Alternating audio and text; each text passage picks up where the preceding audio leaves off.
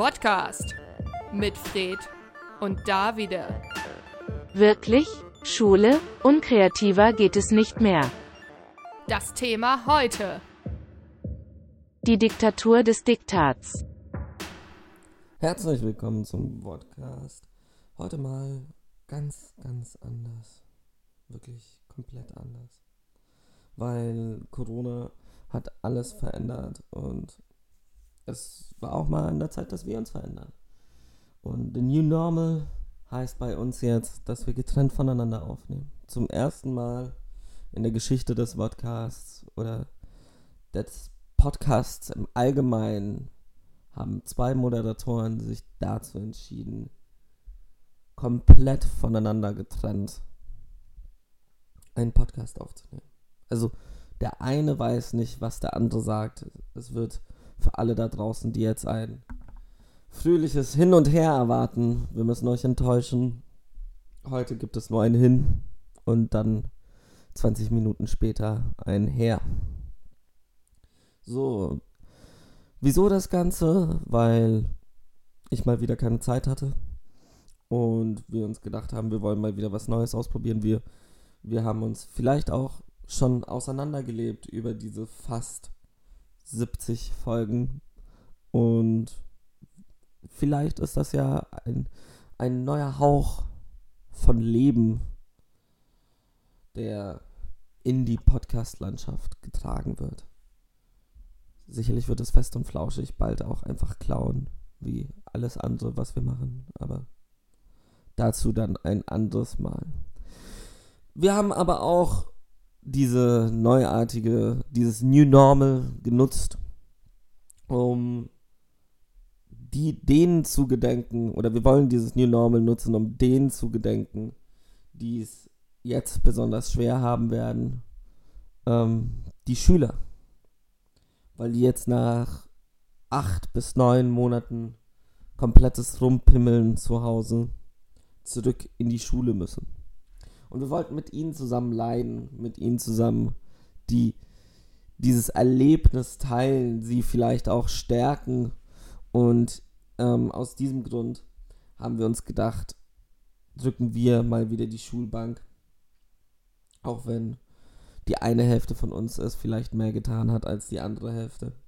Ähm, und wollen deshalb diese Folge allen Schülern in Deutschland widmen, die jetzt bald wieder in die Schule müssen.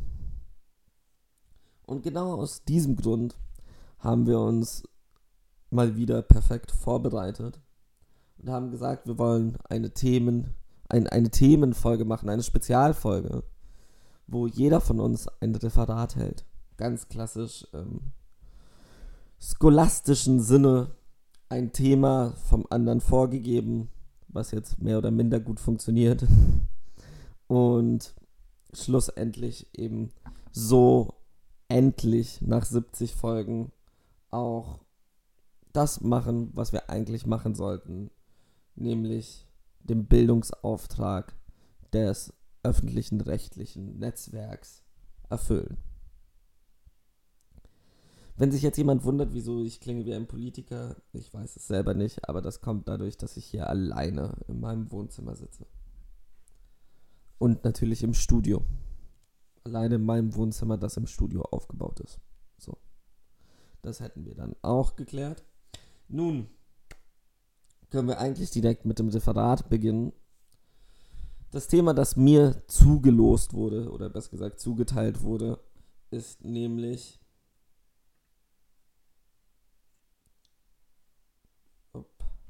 der Siegeszug der Online-Shops für Brillen. Also nicht wundern, in den nächsten 20 Minuten wird es viel um Dioptrien, Schärfe, Fokus und alles, was sich um Brillen dreht, drehen.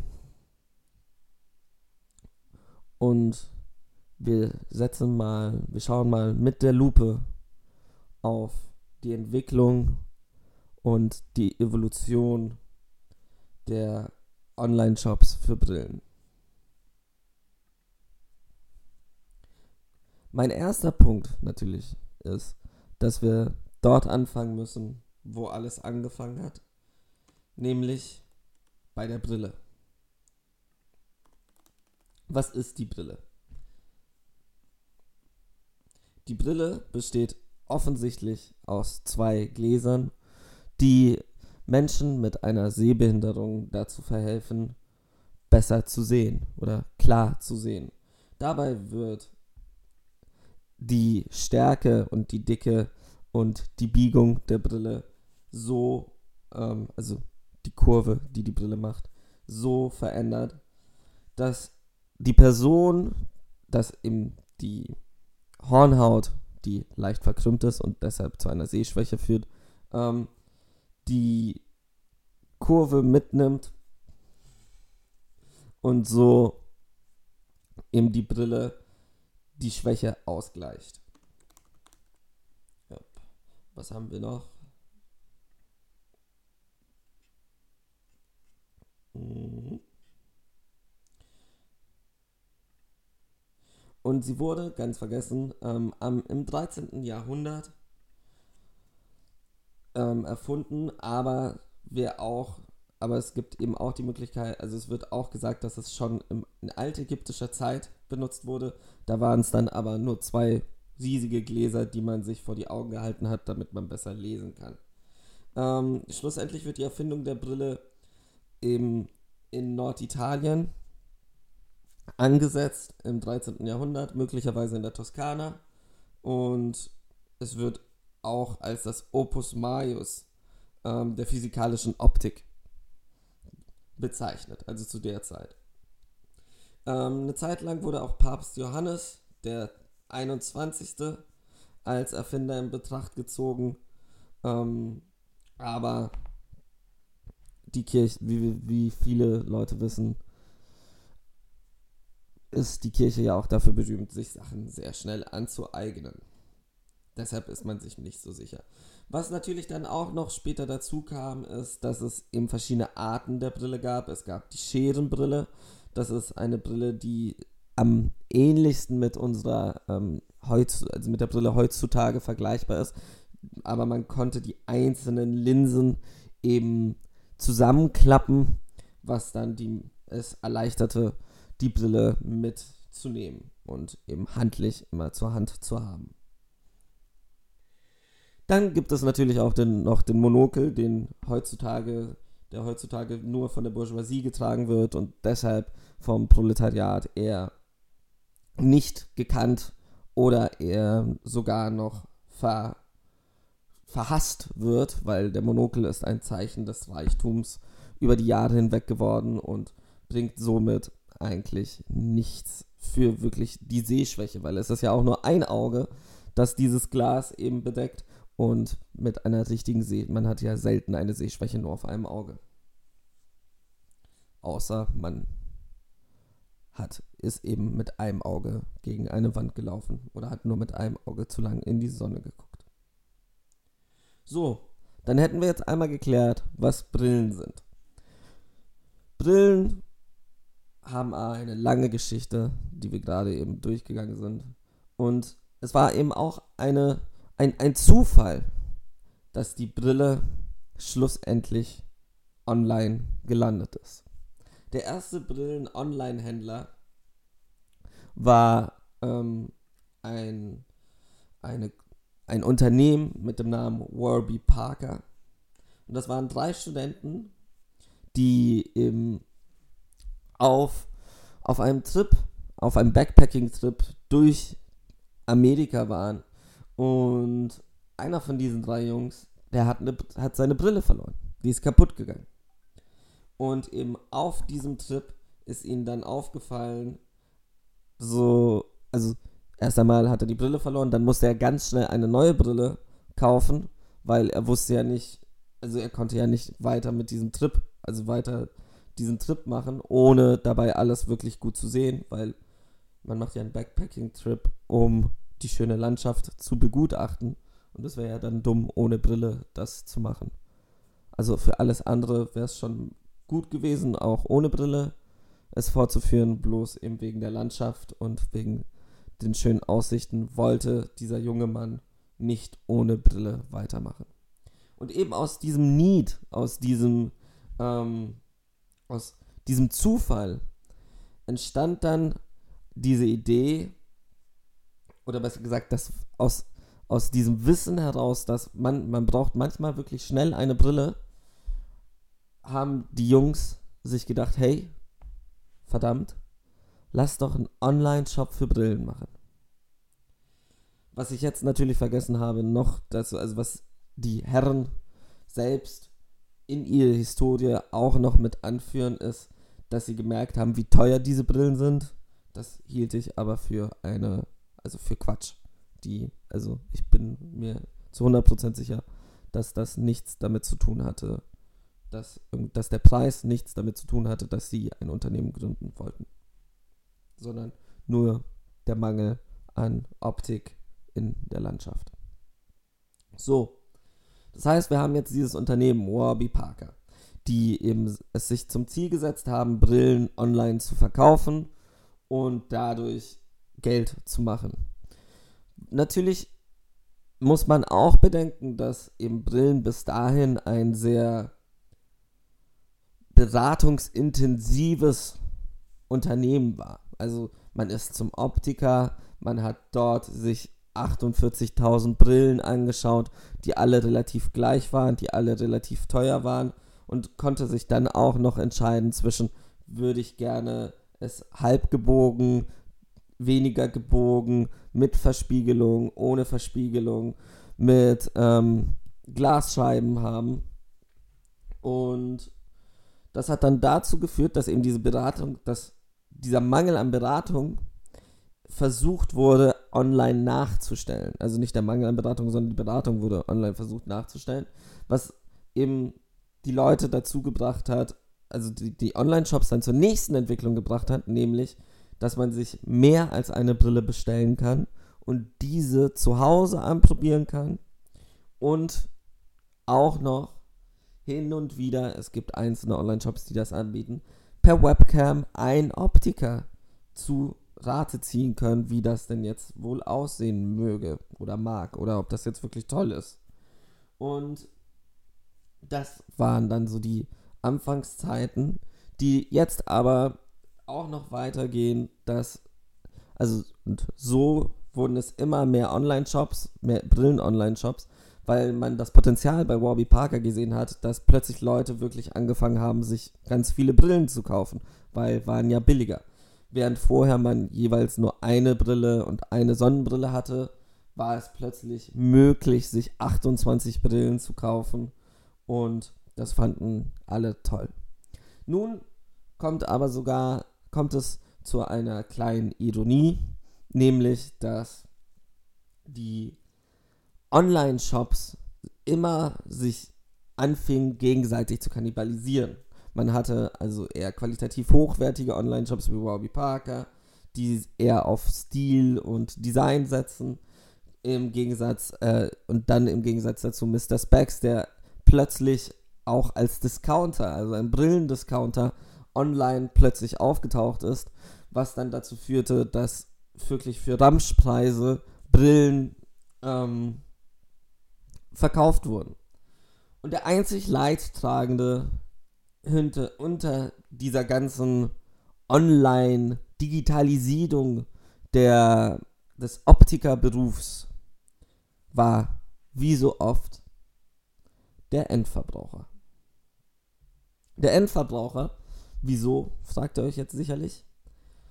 Weil die Qualität der Gläser selten in den letzten Jahren angestiegen ist. Die Qualität ist Während früher sich die Optiker ähm, verbündet oder versucht haben, zusammen die Gläser weiterzuentwickeln, um Qualität, um Qualität voranzutreiben, ist heute eher der Versuch, wie kann man Gläser schneller, glasfrei, Plas nur komplett aus Plastik herstellen, um so die Fortschrittlichkeit der Herstellung weiter anzuführen. Also es geht weniger darum, dem Endverbraucher ein besseres Produkt zu bieten, als dass man schneller, effektiver und billiger Brillen herstellen kann. Deshalb ist es zu einem ironischerweise zu einem Trend gekommen, dass Online-Shops, die Brillen verkaufen, sich nun auch offline zeigen. Gute Beispiele dafür sind in den verschiedenen Großstädten der Welt die Ace and Tate Job Shops, wo ein Gefühl, ein Designgefühl mit sogar ähm, Beratungs, beratenden Optikern erzeugt wird. Man kann dort seine, man kann dort Platten, es werden dort Platten gehört. Das ist so ein bisschen, als ob der Optiker nicht schon hipster genug gewesen wäre, haben sie jetzt den Laden, einen Optiker genommen und ihm noch mehr Hipstertum draufgeklebt. Also die Wände sind meistens sehr weiß, überall liegen Zeitschriften von ID bis weiß und Platten werden auch durchgehend dabei abgespielt im Hintergrund, wenn nicht sogar ein DJ im Laden steht. Und während man dann da so durchläuft, kann man sich aus 20 verschiedenen Gestellen, weil es gibt nicht mehr Gestelle, ähm, sich ein passendes Gestell aussuchen, um besonders individuell auszusehen. Weil mit man so eben nicht aussieht wie die anderen 380 Hipster, die gerade hinter einem Schlange stehen, um in diesen Laden zu kommen. Was man ehrlich sagen muss, da gibt es immer einen guten Cappuccino gratis dazu. So, jedenfalls ist dann aber, haben die Leute wieder langsam gemerkt, dass Beratung wichtig, important und auch nötig ist, besonders bei Brillen. Aus diesem Grund ist der Markt der Online-Brillenshops zurückgegangen. Während eben die ganzen Discounter durchgehend leben, ähm, durchgehend der Optim, der Kunst der Optik das Leben aushauchen und entziehen, ist aber die Kunst selbst des Optikers auch wieder in Trend gekommen, weil man hat gemerkt, okay, wenn es doch nur 20 verschiedene Brillen gibt und die jeder kauft, dann sehen wir ja alle gleich scheiße aus. Deshalb wurde es wieder Zeit, dass die Leute zu richtigen Optikern gegangen sind. Und die Leute, man merkt es, es ist wie in vielen Dingen, Qualität wieder angefangen haben zu schätzen. Nun, die Frage, die sich jetzt aber stellt, ist, wo liegt denn die Zukunft der Brille? Die Zukunft der Brille liegt in den Händen, wie so oft, wie, wie in jeder Branche, in den Händen des Endverbrauchers. Besonders in Zeiten von Corona muss man, darf man, sollte man, muss man nicht vergessen, dass kleine und mittelständische Optiker unsere Hilfe brauchen. Das heißt, wenn ihr darüber nachdenkt, euch eine neue Brille zu holen, dann solltet ihr auch darüber nachdenken, unserer Wirtschaft zu helfen, sie voranzutreiben, ihn, ihr dem Mittelstand Beistand zu leisten. Weil Optiker sind nur ein Sinnbild für die Klarsicht und die Weitsicht, die ein Endverbraucher besonders in Zeiten des New Normals braucht und nutzen sollte. Schlussendlich sind wir nun an den Punkt gekommen, dass eben Kontaktlinsen, Lasern, alles macht, hat, hat gar kein, hat gar kein Design, hat, hat nicht die Möglichkeit des individuellen Stils. Deshalb fordere ich euch heraus, liebe Zuhörer und liebes Plenum und liebes Auditorium und liebe Eltern, Kinder, Politiker, Wirtschaftsweisen. Ich fordere euch heraus, holt euch eine Brille. Eine Brille, um euren Stil, euer, euer Gemüt euer, euer individuelles, individualistisches Denken durchzuholen und auch nach außen zu tragen. Sowas kann keine Kontaktlinse. Sowas kann kein Augenlaser. Wenn ihr euch mal die Augen gelasert habt, dann ist das vorbei. Dann könnt ihr, dann dürft ihr keine Brille mehr tragen. dann wird euch das Recht genommen, eine Brille zu tragen. Deshalb lasert euch die Augen nicht. Holt euch keine Kontaktlinsen, holt euch Brillen. Denn Brillen sind die Zukunft fürs Auge. Aus Historie erschaffen, aus, aus der Geschichte herausgekommen, sind zwei Gläser, die die Welt verändern können. Deshalb beende ich nun mein Referat mit einem Fazit. Wer keine Brille trägt, hat das hat komplett die Kontrolle über sein Leben verloren. Ich wünsche Ihnen noch einen wundervollen Tag und viel Spaß mit dem nächsten Referenten, der nach mir kommen wird.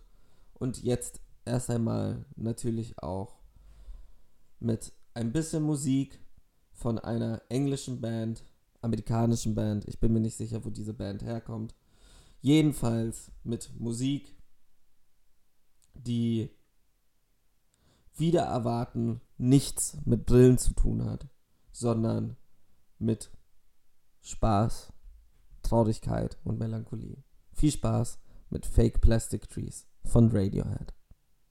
Auf Wiedersehen. Vodcast, die Lach- und Tratsch-Sendung auf Tide 96.0.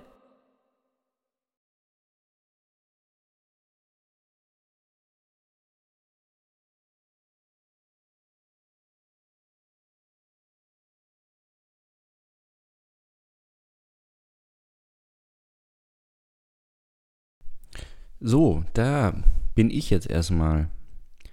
Ihr erkennt meine Reibeisenstimme wahrscheinlich schon von weitem. Und einer fehlt aber, das ist mein lieber, lieber, lieber Kollege, der Jürgen, der jetzt leider nicht äh, hier ist. Und es ist aber trotzdem live natürlich, ist ja klar. Das lassen wir uns nicht nehmen. Und das Konzept, ich weiß jetzt nicht, ob ich das jetzt erkläre oder er, sonst ähm, entweder dann erklären wir es beide doppelt oder keiner. Äh, jeder nimmt für sich auf heute. So, das ist live. Und äh, wir haben jetzt nicht zusammengefunden diese Woche, weil wir zu viele andere Podcasts, äh, Projekte hatten, äh, Termine mit dem Senderchef und Preise, die wir abholen mussten bei Preisverleihungen. So kommt es jetzt, dass wir zum ersten Mal in der Geschichte dieses Podcasts und dieser Radiosendung nicht gemeinsam aufnehmen, nicht nur nicht in einem Raum, sondern nicht mal virtuell gegenüber. So, da, so viel dazu. Also jeder wird jetzt hier so sein eigenes Ding machen und dann vielleicht merken wir ja, dass das eigentlich viel besser ist und machen das dann immer so. Jeder nimmt bei sich auf und dann schmeißen wir das zusammen und tun so, als wäre das eine Sendung.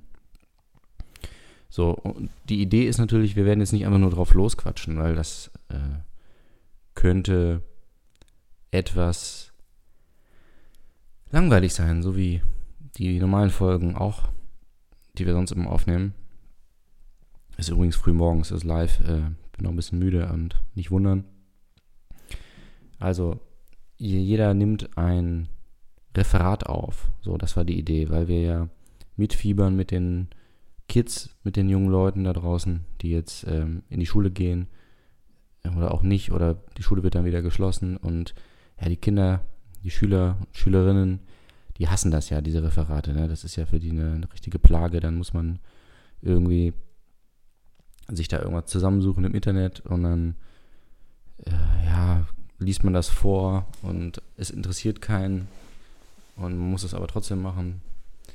Ja, wir werden das jetzt auch machen. Wir versetzen uns selber zurück in unsere Schulzeit und werden jetzt zu einem Thema, das der andere jeweils andere vorgegeben hat, etwas präsentieren. Und ich mache jetzt mal hier meinen Teil. Und zwar geht es um den franco-kanadischen Regisseur Xavier Dolan. Xavier Dolan ist ein franco-kanadischer Regisseur, der seit vielen Jahren die Filmbranche aufmischt mit seinen ungewöhnlichen, formell und inhaltlich ungewöhnlichen Filmen, Und er ist noch jung. Er ist 31 jetzt. Da könnte man sagen, ja gut, er ist über, über 30. So jung ist das nicht, aber er ist ja auch schon eine Weile dabei. Er ist regelmäßiger Gast im äh, beim Filmfestival von Cannes dieses Jahr nicht, weil das abgesagt wurde.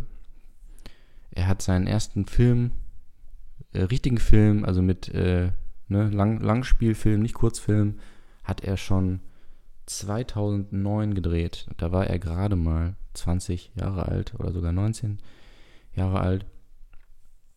Der lief dann auch schon in Cannes, glaube ich, nicht im Wettbewerb, aber in irgendeinem in irgendeiner Nebenreihe. So, dann hat er den Film I Killed My Mother. Ne, das war ja der, genau. Quinzaine des Réalisateurs. So, ich gucke jetzt gerade parallel nach hier. Man, wir, wir, sind live, wir können uns nicht vorbereiten, leider. Äh, das ist dann aber relativ authentisch dann wie so ein Schulreferat, weil wir eben alles von Wikipedia und ähnlichen Seiten runterziehen.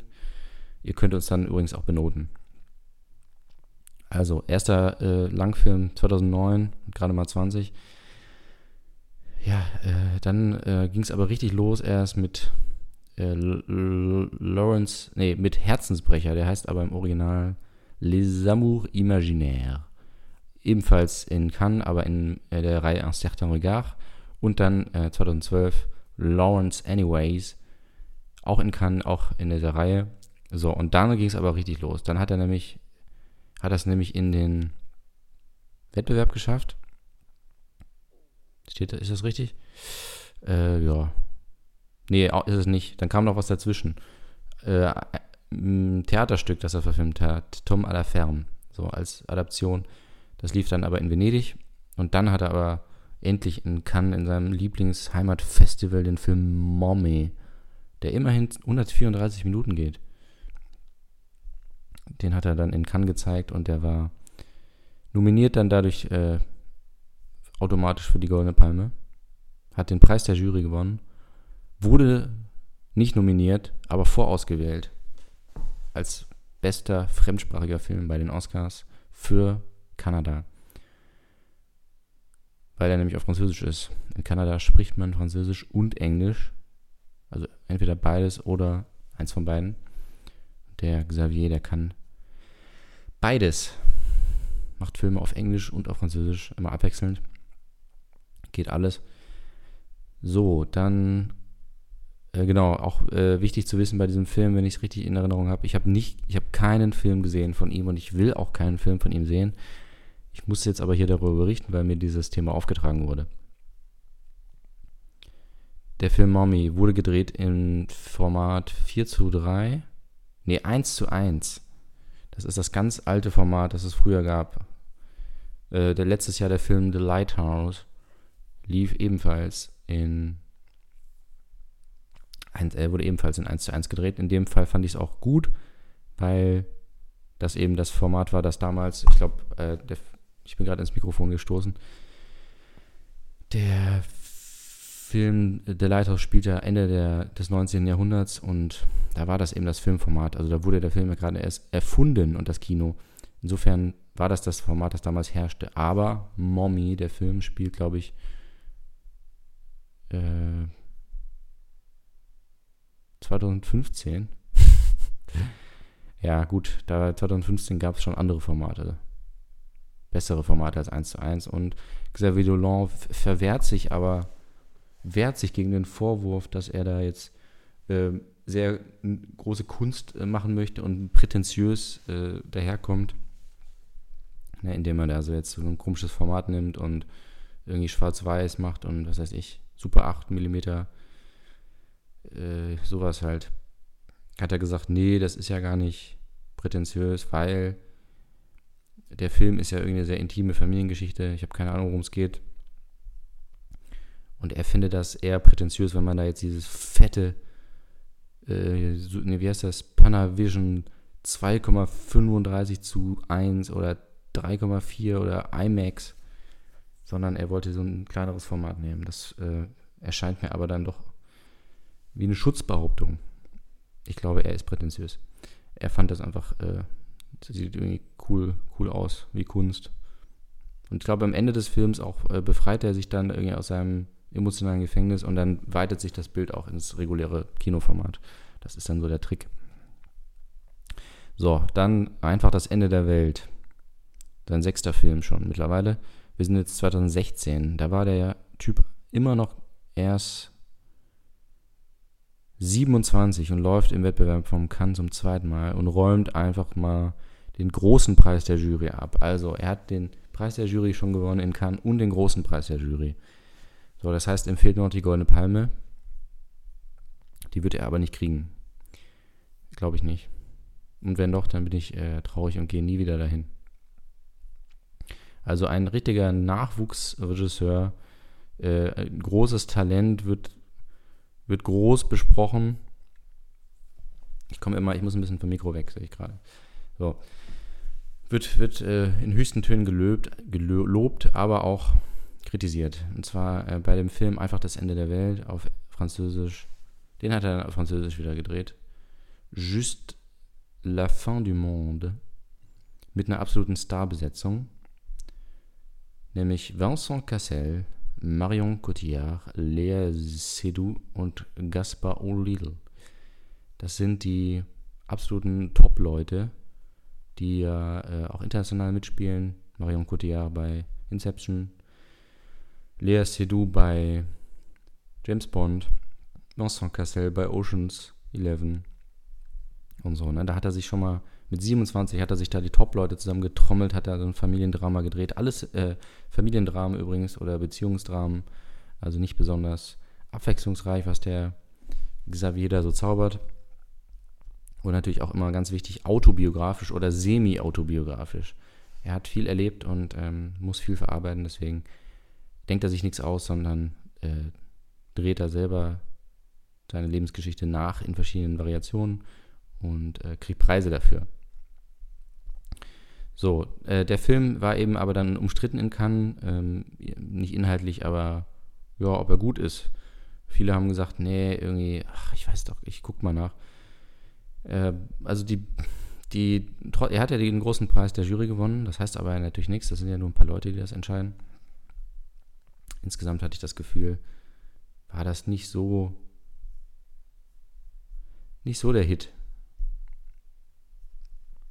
Und zwar hier ein kalter und zutiefst unbefriedigender Film. Der enttäuschendste Film in Cannes überhaupt dieses Jahr. Ein oft, äh, oft äh, anstrengender, dramatischer Film.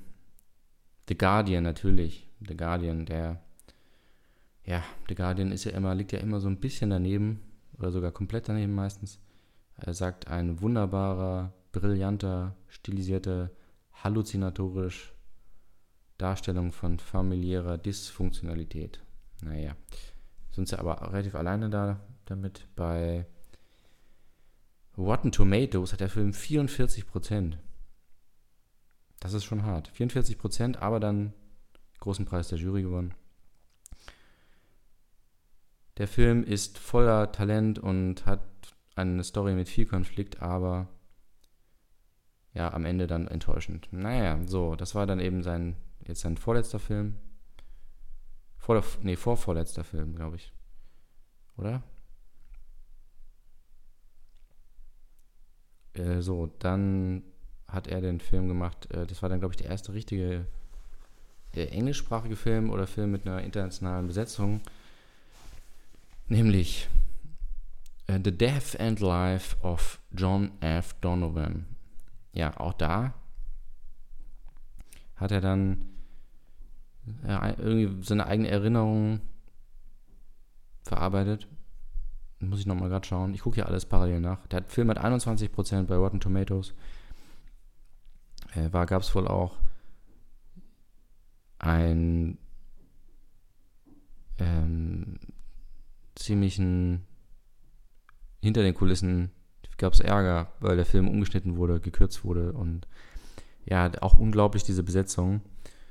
Kit Harrington, Natalie Portman, Susan Sarandon, Kathy Bates, Kathy Bates, Fendi Newton, Michael Gambon.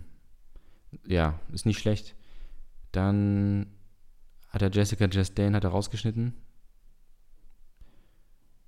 Adele sollte mitspielen, hat sie aber dann nicht. Ja, so kann man machen, ne? Mit 29. Jessica Chastain rausschneiden, wenn man sagt, das passt ja nicht gut. Und Bella Thorne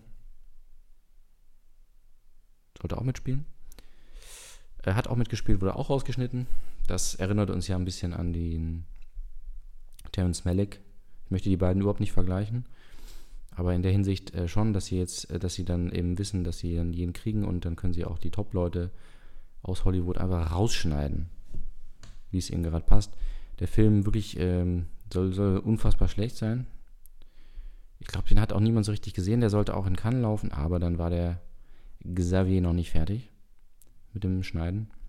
Der schneidet ja auch die Filme selber. Und da hat er sich ein bisschen verzettelt. Und dann lief der Film nicht in Cannes, hatte dann dadurch auch gar keine richtige Aufmerksamkeit. Hat niemand so richtig mitbekommen. Lief in Toronto, wurde zerrissen ohne Ende. Ja, und dann stand er da erstmal. Stand er erstmal blöd da. Dann hat er sich ein bisschen, hat er gemerkt, er hat das dann, hat er den Bogen überspannt mit seinen internationalen äh, Eskapaden und ja, seinem, seinen, seiner Kunst. Er ist jetzt übrigens auch schon Mitglied in der Academy of Motion Picture Arts and Science seit vier Jahren. Der nächste Film war dann Matthias in E. Maxime, der lief auch in Cannes. Da hat er dann aber nichts gewonnen. 2019. Hm. Der. Nicht wundern, wenn jetzt hier so lange Pausen sind, ne? Das passiert.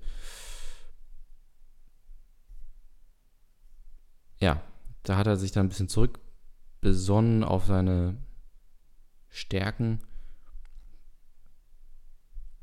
und hat selber mit auch mitgespielt. Er ist ja auch Schauspieler, das kann man auch mal äh, erwähnen, ist vielleicht auch interessant. Er ist auch Schauspieler. Er hat zum Beispiel bei, da haben wir, hat man ihn letztes Jahr gesehen. Er hat bei Bad Times, nee, vorletztes Jahr, Bad Times RTL Royale hat er mitgespielt, also eine kleine Rolle gespielt, da habe ich ihn auch erkannt. Dann hat er mitgespielt bei It Chapter 2, genau, das wusste ich auch vorher schon. Äh, It, It 2, also S, der mit dem Clown.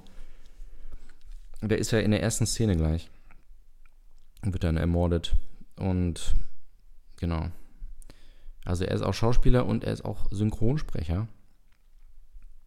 Und zwar hat er auch, also er, es gibt nämlich für viele Filme oder zumindest für die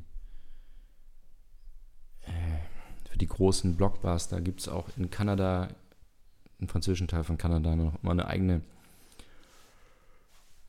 eine eigene Synchronisation. Keine Ahnung, ob die dann irgendwie so einen Akzent haben oder so. Und im Falle von Harry Potter übernimmt Xavier Dolan die Rolle von Ron Weasley, also von dem Schauspieler Rupert Grint. Den spricht er dann in der kanadischen Version. Dadurch ist er natürlich auch nochmal bekannt geworden. So, und eben dann bei, äh, bei It letztes Jahr dann der große Durchbruch für ihn. Gleich in der ersten Szene hat er sich verewigt. So, Matthias E. Maxim kam, glaube ich, dann ganz gut an. In Cannes hat dann nichts gewonnen, aber die Leute meinten, boah, geht doch. 61% bei Rotten Tomatoes. Ähm, ja, da hat er tatsächlich wieder eine eigene äh, Geschichte erzählt, ähm, also eine Geschichte, die irgendwas mit seinem Leben zu tun hat. Ja. So ist das. Und er hat auch schon Musikvideos inszeniert. Das war, das weiß ich noch, ja, 2013. Der, das, äh, der Song College Boy von der französischen Band Indochine. Sehr, sehr hartes Video. Sehr, sehr explizit und brutal. Ja, da, da wird Mobbing von einem homosexuellen Schüler in der Schule wird äh, dargestellt und ähm, sozusagen auf die Spitze getrieben. Dann nicht nur durch Mobbing, sondern durch äh, da wird am Ende gekreuzigt und erschossen. Gab es eine Diskussion damals. Ähm, dann hat er noch, äh, ach ja, Hello von, Hello von Adele. Ah ja, okay. Ja, deswegen die Verbindung zu Adele. So, das Video Ad Hello von Adele wurde von Xavier Dolan tatsächlich ähm, inszeniert. Hm. Ja, das, da, da lerne ich ja selber jetzt auch noch was, ja. Äh, vier Tage gefilmt in einer Farm in Quebec, wo er herkommt. Ja, ich weiß jetzt nicht, ob das, ich kenne das Video selber gar nicht. Ich kenne den Song natürlich, ne? Hello kennt man ja. Ja, und da hat er in dem, in dem äh, Musikvideo wird wohl ein Klapp-Handy benutzt. Da gab es dann auch eine Diskussion darum, dass es Retro ist und hat er gesagt so, ja, ich finde ja iPhones, ähm, iPhones möchte ich nicht benutzen, weil dann denke ich ja, dass ich eine Apple-Werbung mache und iPhones und Laptops, all diese Sachen, die bringen mich in die Realität und ich will ja, ich will ja ein bisschen raus aus der Realität, ich will ja in eine andere Realität, in ein anderes Leben tauchen und deswegen wollte ich jetzt kein iPhone nehmen und deswegen habe ich jetzt ein Flipphone, also ein Club-Handy genommen, aber da habe ich mir gar nicht so viel Gedanken gemacht. Genau, sollte man auch nicht sich als Regisseur Gedanken machen um irgendwas, was zu sehen ist in einem Musikvideo. So, ich gucke mal gerade noch hier, was er noch gemacht hat als Sprecher. Inside Out. Oh ja, das ist ja eine große Rolle dann, ne?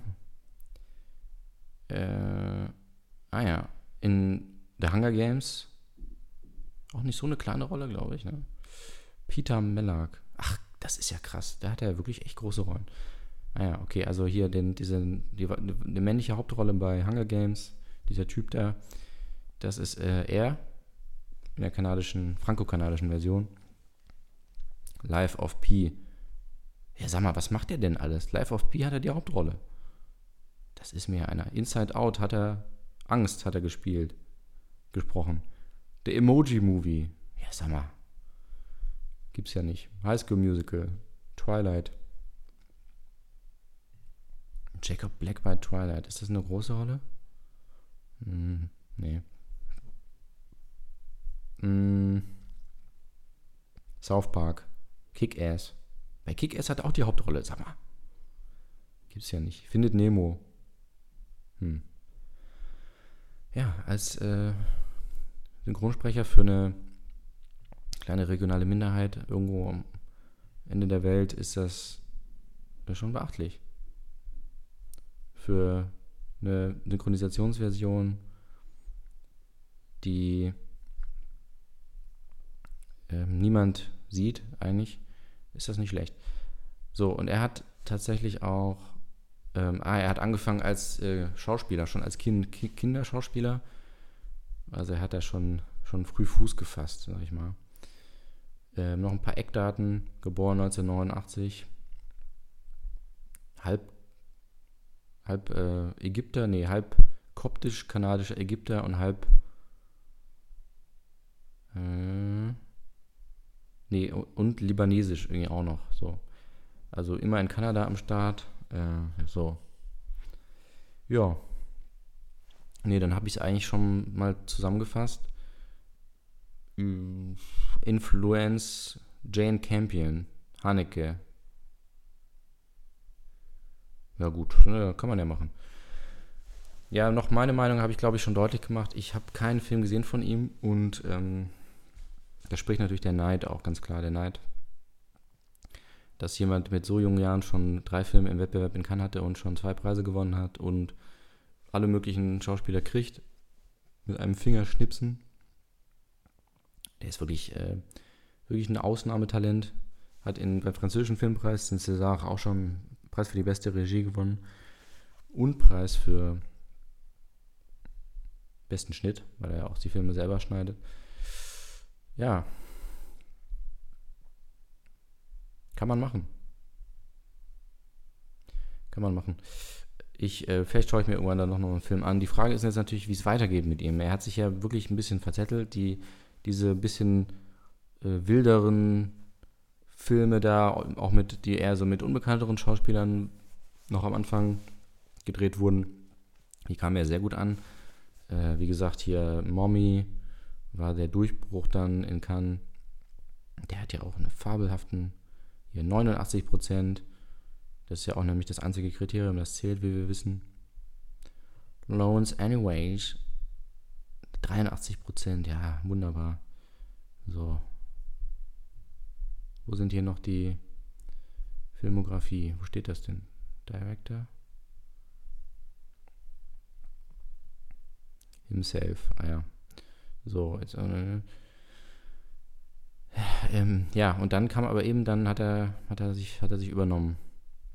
Warum er jetzt, er hat ja wirklich auch den César gewonnen für It's Only the End of the World. Hm. Der 44% hat, wie gesagt, bei Rotten Tomatoes, der einzigen exklusiven Plattform, der ihr vertrauen sollt. Nee, Quatsch. Das hat überhaupt keine Aussage. Das ist ja nur ein Durchschnitt. Äh, das heißt, heißt ja überhaupt nichts. Und dann The Guardian sagt dann immer, ist gut, irgendwie, aus irgendeinem Grund. Und dann plötzlich ist es dann 10% mehr. Also hat überhaupt keine Aussage. Aber man hat nichts, nicht so viel Gutes gehört. Und dafür ist es dann doch erstaunlich, dass er da Preise dafür gewonnen hat in Cannes und beim César. Gegen übrigens äh, Paul Verhoeven, François Ozon gegen die Großen.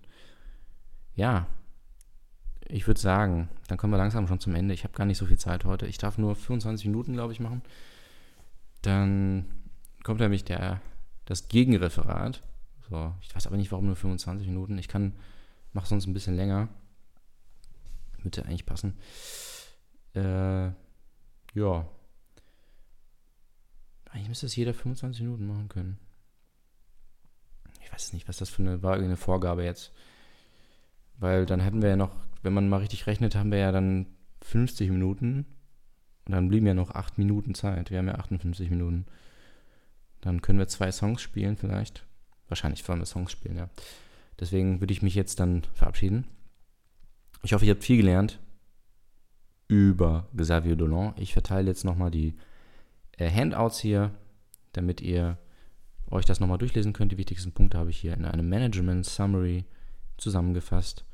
Und ihr könnt meine Präsentation auch nochmal online auf dem Server der Universität euch runterladen und ähm, hoffe, ihr habt auch euch Notizen gemacht. Es gibt, wird nämlich nächste Woche dann äh, abgefragt zu einem von den beiden Themen, nicht zu beiden, zu dem von meinen Kollegen, von Jürgen oder von mir wird es nochmal einen kleinen Test geben. Klassenarbeit, Hefte raus. Hefte weg, Klassenarbeit. So. Xavier Dolan, wir sind gespannt, ob er da nochmal die Goldene Palme gewinnt oder ob das es ist jetzt für ihn auch dann mal wahr. Ob er jetzt lieber was anderes macht, ob er seine Lebensgeschichte zur Genüge erzählt hat oder ob ihm da nochmal was Eigenes einfällt.